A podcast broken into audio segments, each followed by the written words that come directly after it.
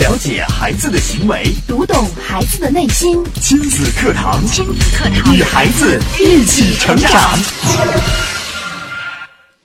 零花钱的发放与管理是亲子课堂一直倡导的契约方法，那其中的细节与心法，我们又该如何掌握呢？亲子课堂今日关注：零花钱到底该不该给？主讲嘉宾：亲子课堂创始人、亲子教育专家陆岩老师，欢迎关注收听。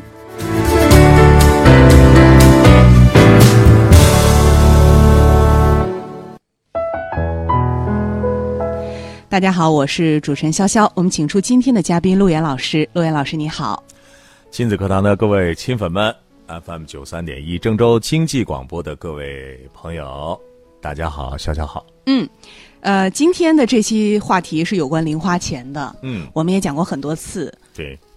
但是虽然我们讲过很多次啊，你要知道，每天都是日新啊，每天都是新鲜的，有很多嗯的新的朋友呢、会听到我们的节目。是，那么今天我们跟大家讨论的是什么话题呢？是关于孩子该不该有零花钱的话题。是的啊，比方说，潇潇，你小的时候有没有零花钱？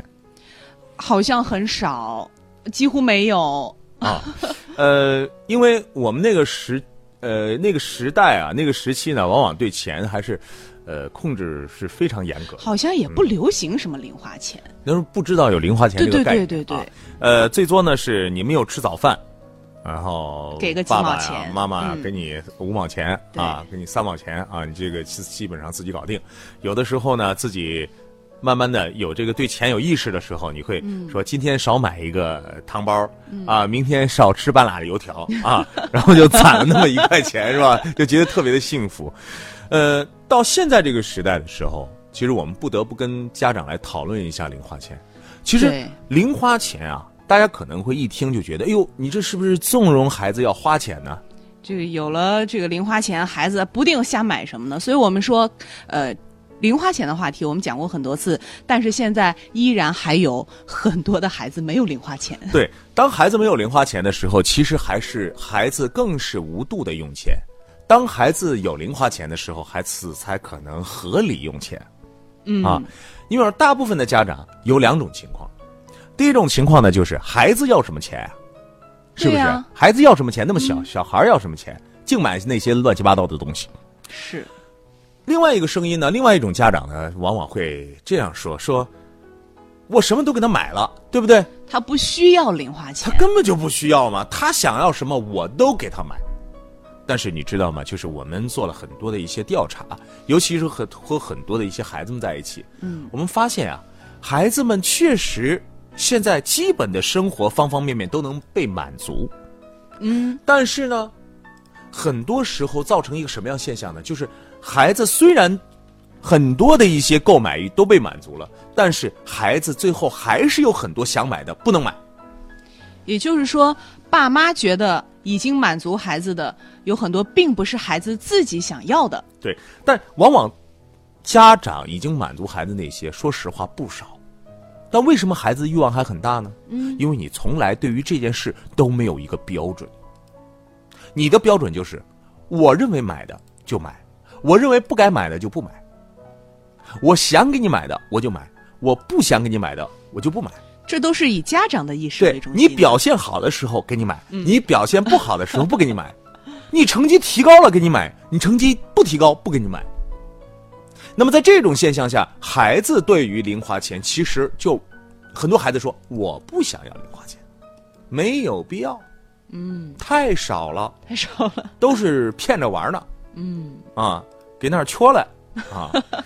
一个孩子说，我的妈妈自从听了亲子课堂之后呢，开始给我发放零花钱了。哦，这个孩子呢刚上小学一年级，他很开心。那挺好。发了不到半个月，他说我不想要零花钱了，陆老师为什么呢？没有用，没他有一个月用哦只给我发五块钱，一个星期给我发五块钱，五块钱我刚一出门就没了， 我刚一出门买了一个那个冰淇淋，嗯啊，我刚一出门买了一个一个一个薯片嗯，没有了，嗯啊，他说我要这个和不要这个，嗯，没有什么两样，哦并且呢，我要这个还不如我不要零花钱，我随时给我妈要东西来的过瘾，哦，对不对？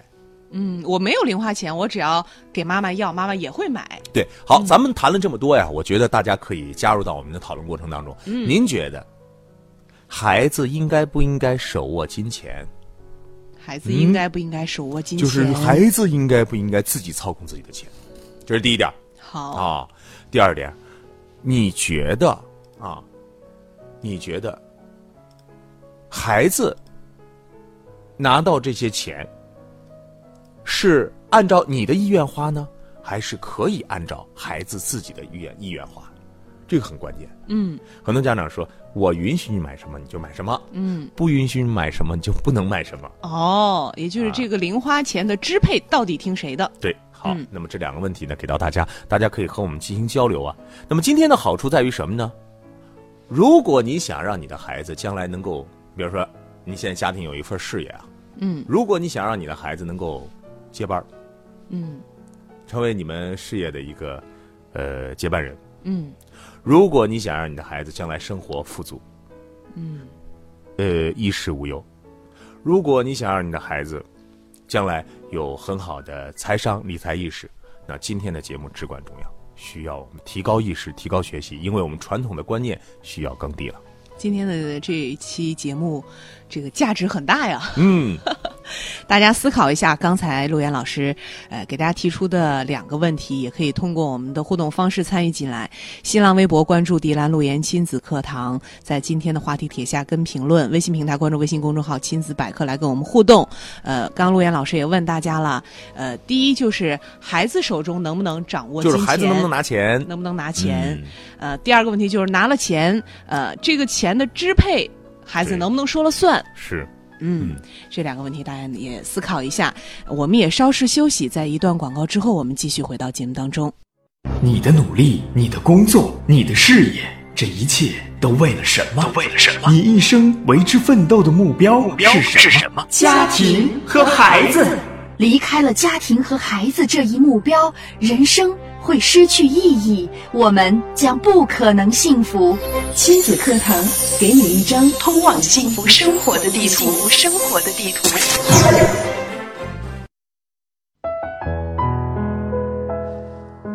好的，欢迎大家继续回到亲子课堂的节目当中。我们今天邀请到亲子课堂创始人、亲子教育专家陆岩老师给我们带来的话题，到底该不该给孩子零花钱？那在刚刚呢，我们也跟大家提出了两个问题，就是孩子该不该掌握金钱？有了零花钱之后，孩子能不能拥有支配权？我相信这两个问题啊，大家的这个回答也一定是五花八门的。大家如何回答这个问题？事实是，从昨天晚上开始，是一个全民的狂欢，疯了，每个人都有钱，不管你平时是不是有钱或没钱，或者是否借过别人钱，但是在昨天晚上好像大家都很有钱啊。然后，当昨天晚上十二点之后，我看到朋友圈大多发的信息呢，就是网络堵塞，对，啊，自己的购物车想交钱没有地方接收，对，网络堵上了，付就款是大家都送付不钱了的啊，大家这个送钱的这个呃，给马云送钱的这个愿望啊，嗯，太强烈了，嗯，以至于路都堵上了啊，这是一个怎么样？我觉得昨天晚上应该最高兴的是马先生。对，那么昨天晚上还有这个狂欢夜是吧？整个的这个大型的这个晚会，嗯，这个晚会上利用呃 VR 的技术、三 D 的技术啊，各种视频的技术，以及现场电视和手机互动的技术啊，你这着实让我们感觉到时代啊发展到一个真的是一个到了一个信息非常通达。嗯，现在你想买任何一个地方的任何一个产品都非常的简单。是的，比如你想吃挪威的三文鱼，啊，嗯，你想消费什么北极虾，很简单就能够达成。是的，嗯，那好，昨天晚上大家都拿着钱去消费，包括到现在啊，很多人攒了很多的单子啊，想要消费。试想一下，我们这些妈妈们，啊，你们看到衣服的时候是什么感觉啊？激动啊！比方说你去逛商场，然后很很多女性去逛商场，我说你这这个就是就是去买衣服吗？他说也不是，不是，就逛着很舒服。对，嗯心情好，啊，心情不逛就觉得浑身不舒 服， 那这个是什么？这个是是哪个哪哪个点儿？你觉得从心理上这属于么？什么病？是剁手 病吗？ 是属于什么综合征？其实这是人的本性，本性对，就是每个人都有消费的愿望，愿望，嗯无论是女人还是男人。那么再往深处就是，无论大人还是孩孩子，嗯子，我们的孩子的内心当中啊，可能没有价值的评价，比如妈妈会说：“哟，这个皮草，呃，八千多，嗯是吧？那个皮衣呢，五千多，呃，那个布衫儿呢，五百多。”嗯，你会有一个价值评断，是，但对于孩子来说是纯天然没有价值评断，只有喜好的评断。就是我想要，对，嗯，那么这份喜好的评断，正常吗？比如说我想吃糖豆儿这件事儿，正常不正常？正常啊，是一种自然的一种状态。比如说他喜欢吃糖豆了，那他走到小卖部门口就知道，他可能并不知道小卖部是一个花钱的地方，但是他知道那里是有糖的地方，是的，可以理解吧？可各以位，好嗯，如果你可以理解的话，就是我们要尊重孩子的内心的一个行为发展的时候，我们是不是应该允许他的这个欲望有正常的渠道去释放？对，你知道多少孩子啊？我在去做讲座的时候啊，都是给家长讲座。嗯，我说各位朋友，有没有在小的时候，为了自己想要实现的一个愿望，一直没有达成的那个愿望，然后一直积压了很长的时间，就天天心里都想着那个事儿，突然有一天，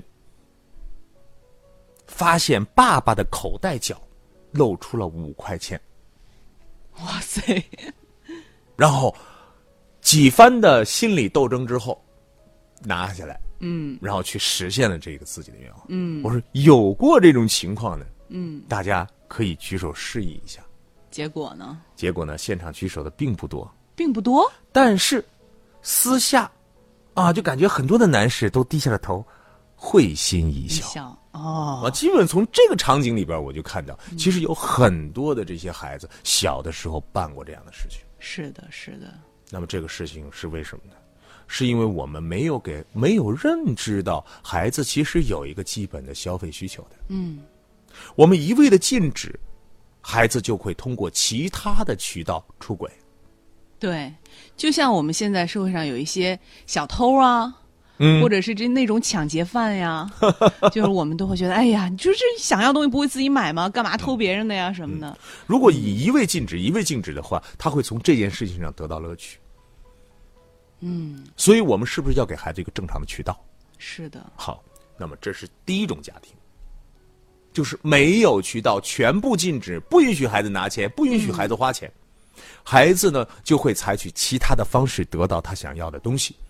很多的男孩儿小的时候偷过爸爸的钱，嗯，我也不一例外，曾经拿过五块钱，为了实现我一个非常小的愿望，但是拿过之后自己的自责感太强了，嗯啊、人性啊，本来就是这样的。对，就是也知道这件事情不好不对，但是自己又想要那个东西，对啊，你又没有正规的渠道啊，是要么你就是每天就是我不在家吃早饭， 我出去吃早饭，然后攒五毛，攒五毛，天天不吃，天天不吃，弄坏了身体，是不是？嗯。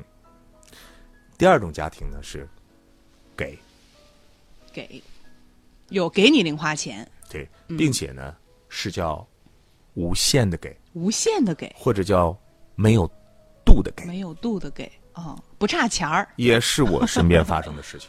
嗯，我小的时候呢，就有一个同学，几乎别人有什么的时候，他都有什么。有钱，那个时候呢，大家流行买磁带，嗯，并且那个时候已经开始流行一些这个高品质磁带了。嗯还有 CD 啊，反正就追呃星、 CD 还没有 CD 我说的还没有是在 CD 出现之前啊，之前嗯曾经出现过一段时期高品质的磁带。过去我们都是论盒买，你知道吗？当时呢，我们已经开始买欧美的磁带，嗯，就是那种电影原声磁带，哦黑色的皮儿。嗯，最后呢，他还花了二百多块钱买过一套崔健的合集。我们啊哦，那个时候二百多，我觉得好贵啊，非常羡慕，你知道吗对？他还拥有了第一个，就我们小朋友圈子里边第一个索尼的奥特曼，啊、不是叫沃克曼，嗯啊 对，不是随奥身特 听曼，，我们那没有奥特曼，沃克曼啊，沃克曼。我们都觉得好像他家庭条件非常好，对然后家长很宠爱、啊，然后对他很支持。嗯，那么我们因为是已经是上了初中，所以我们开始相互的交流过程当中当中才了解到他的家庭。嗯，他是一个单亲的家庭，哦，妈妈在工厂里工作非常的辛苦，并不家里的条件非常差。并不是我们想象的很富裕。对，那他是哪儿来那么多钱？就是买了那么昂贵的、那么高档的东西呢？因为妈妈说我已经离婚了，嗯，我一切都为了孩子，为了你，我也可以付出所有。孩子的一切的要求我都要满足。对孩子有需要，我要满足孩子。嗯，那么也给孩子造成了一种心理，就是我有想法，我就跟我妈说，我妈就要给我完成。妈妈的这种心理，一个是愧疚孩子的心理，一个是要为孩子付出一切的心理，使得这个孩子从小就产生一种非常自我的一种心态。嗯，我要，我就要，我非要。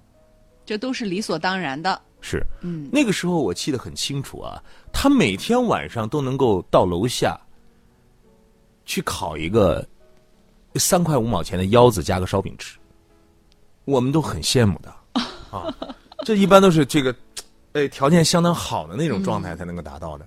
但是我才知道，其实他家住在一个很、很、很，就是我们那一片儿就算很平民的一个楼里面，嗯。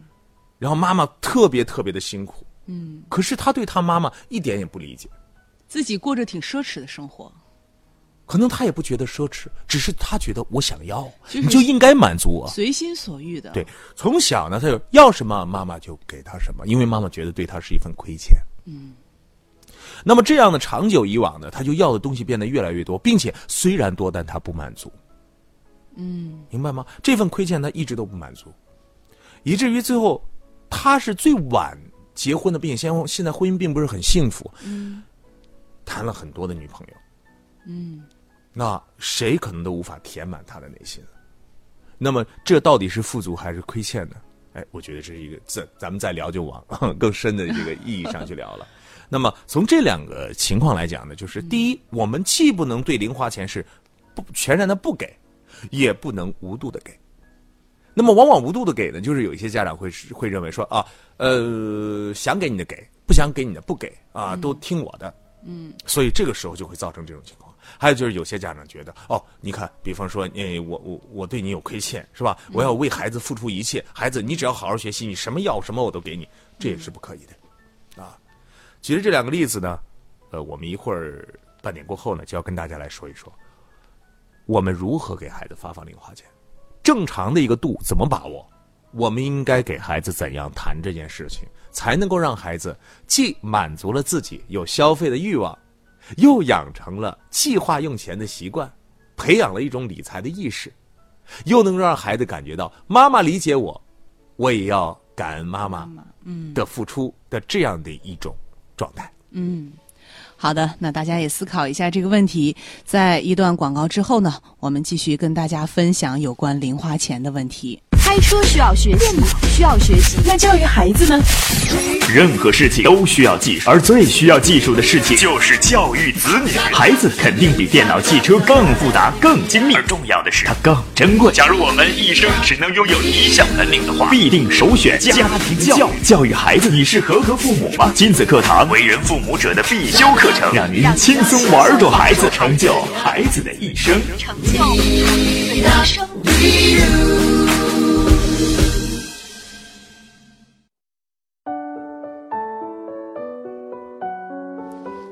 好的，欢迎大家继续来关注亲子课堂节目。亲子课堂的直播时间是每天上午的十点到十一点，您可以选择 FM 九十三点一郑州经济广播来收听。同时呢，手机用户也可以下载。蜻蜓 FM 或喜马拉雅客户端在线收听节目的直播，也可以随时随地的呃搜索节目的重播。那另外呢，节目当中您还可以通过微博、微信的方式来参与。新浪微博关注“迪兰路言亲子课堂”，在今天的话题帖下跟评论；也可以在微信平台关注微信公众号“亲子百科”来跟我们互动。接下来呢，我们也继续请陆岩老师带来今天的话题。今天呢，我们说到的是关于零花钱。为什么会说到钱的话题？因为在我们很多人的心里呢，觉得孩子不应该有钱，因为钱是一个什么东西？是一个好东西还是坏东西？嗯，很多家长觉得钱是有问题的，孩子一拿钱也会出问题。觉得钱是魔鬼，对，所以呢，当你这个意识啊对钱有这样一个呃负面的判断的时候，你的做法就会出现或左或右的偏颇。偏差。嗯，那么我们下面就来谈一谈零花钱到底该怎么给。在谈零花钱之前，我们首先来定义一下零花钱。零花钱就是零用钱。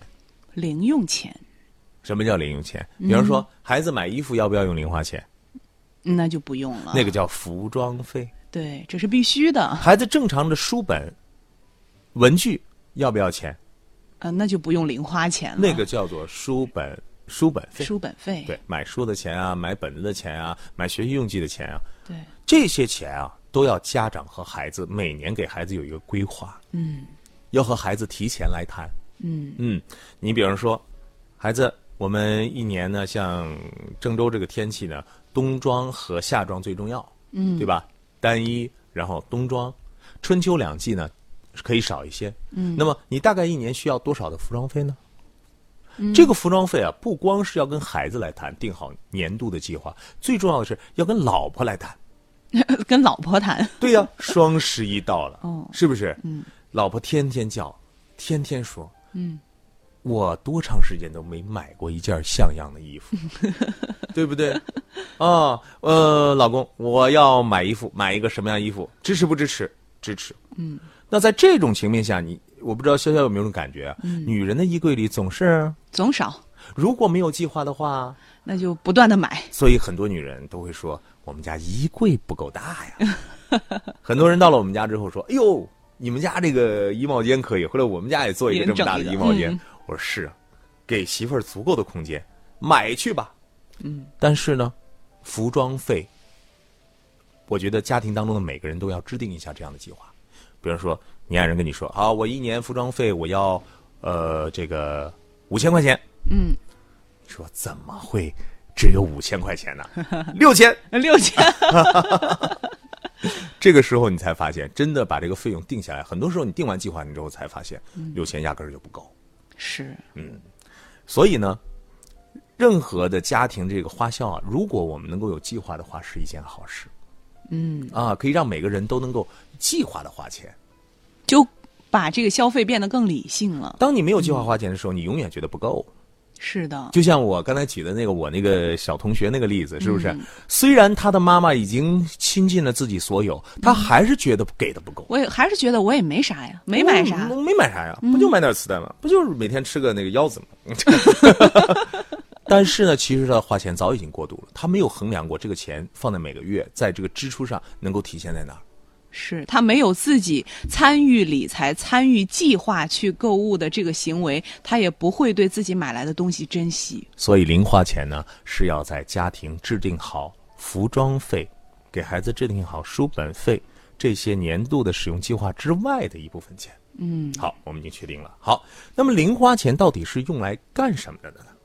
对呀，你刚才说了服装费啊、书本费啊、伙食费啊，这些都是必要的。对那有的人会说，零花钱是不是可有可无的？好，当孩子有了零花钱之后，孩子会有什么样的反应呢？比如说，有些孩子一你说一天给他两块钱，那孩子可能啪就花了，因为我们的零花钱的发放真不是天天给的，天天给孩子会不知道钱是要计划来花的。嗯，如果你跟孩子说，我经常跟孩子谈说，孩子，你坐这儿。你不是没有，你不是零花钱少或者没有零花钱吗？我现在给你这个零花钱，你准备怎么花？孩子这个时候就会变得非常的理性。嗯，比方我说小学生一周的零花钱应该是十四块钱。嗯，嗯，啊，我们现在就目前的这个社会消费啊，一天只有两块钱，说实话已经挺少了，不十四块钱。那么十四块钱给到孩子，你知道孩子会怎么说吗？嗯，那我七块钱我要存着，哦，另外七块钱是用来应急的。嗯，比如说小朋友们都去买了一个什么样的东西，我也想要的时候，我用这七块钱来应急，另外七块钱我存起来。嗯，这不是培养孩子的延迟满足吗？是比方说的，孩子说：“哎，我有一个心愿，我可能想什么什么时候买一个什么样的东西，那能不能完成？至少你给他了一个渠道，一个出口。对，如果一个班里边所有的孩子都买了这个玩具，假如说都买了一个小变形金刚啊，而你的孩子没有，你想一想，如果他也没有零花钱，他该用什么样的方式去解决这个问题呢？那一定是用一种非正常的，对，所以如果说我们给到他零花钱的话，就能让孩子有一个空间。对，这个空间呢，既可以很好的培养他的理财的意识，又能养成他一个良好的情商，就是延迟满足。延迟满足，对，延迟满足是要让他手中有，细水长流的。嗯，还有一些家长说：“哎，你看过年的时候，你不是有压岁钱吗？压岁钱给你花，那个可以吗？”太大额的时候，孩子是负担不起的。是的，就像现在潇潇，你一个月挣钱可能是几千块钱，但是突然说你一个月挣几万块钱的时候，那个钱可能你就不好办了。如果说一个月是几十万的时候，看似很多，但到最后这些钱具体的分配和它的花放方法，却找不到正确的途径。正像是一个人得了一个彩票，彩票中了一千万，嗯瞬间后迷茫了， 到最后你看很多的案例都是他不会使用，不会是导致说自己还到最后了还是一个负债累累的穷人。哦，所以，我们的孩子从小来认识金钱，通过零花钱的细水长流，让孩子懂得延迟满足，懂得一份积攒，甚至懂得理财。嗯，那么零花钱到底该怎么发呢？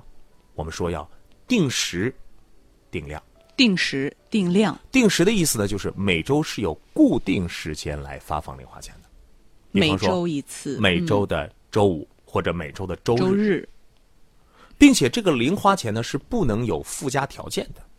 不能有附加条件，比方说，孩子，你看你这回考的是八十九分儿，你没考九十分儿之上，嗯，零花钱没有了没，有了，哦，哦这样不行的，这是不能和成绩挂钩的。嗯，我们经常说，说每个孩子啊，不能所有的事情都跟他的。成绩挂成钩，绩挂钩如果学习变成了生活的唯一支柱的，如果如如果有一天学习变得不好了，那么他什么都没有了。嗯，啊，所以第一不能和学习挂钩，嗯，也就是说，即使孩子考了一百分，零花钱也还是这么多也，还是这么多。嗯第二呢，不能和家务活挂钩。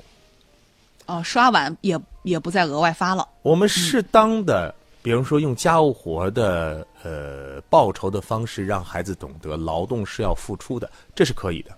但是呢，劳动是付出的，不能成为一种长久的方式。嗯，你不能在家里边定扫地五毛钱、刷碗一块钱什么什么。那么孩子呢，就会在这样的一个呃理解当中，他认为，那我就是要通过这种方式来赚取金钱。嗯，那么他就错误的理解了家务活的含义，他把家当做一个打工的场地了。嗯嗯，错误。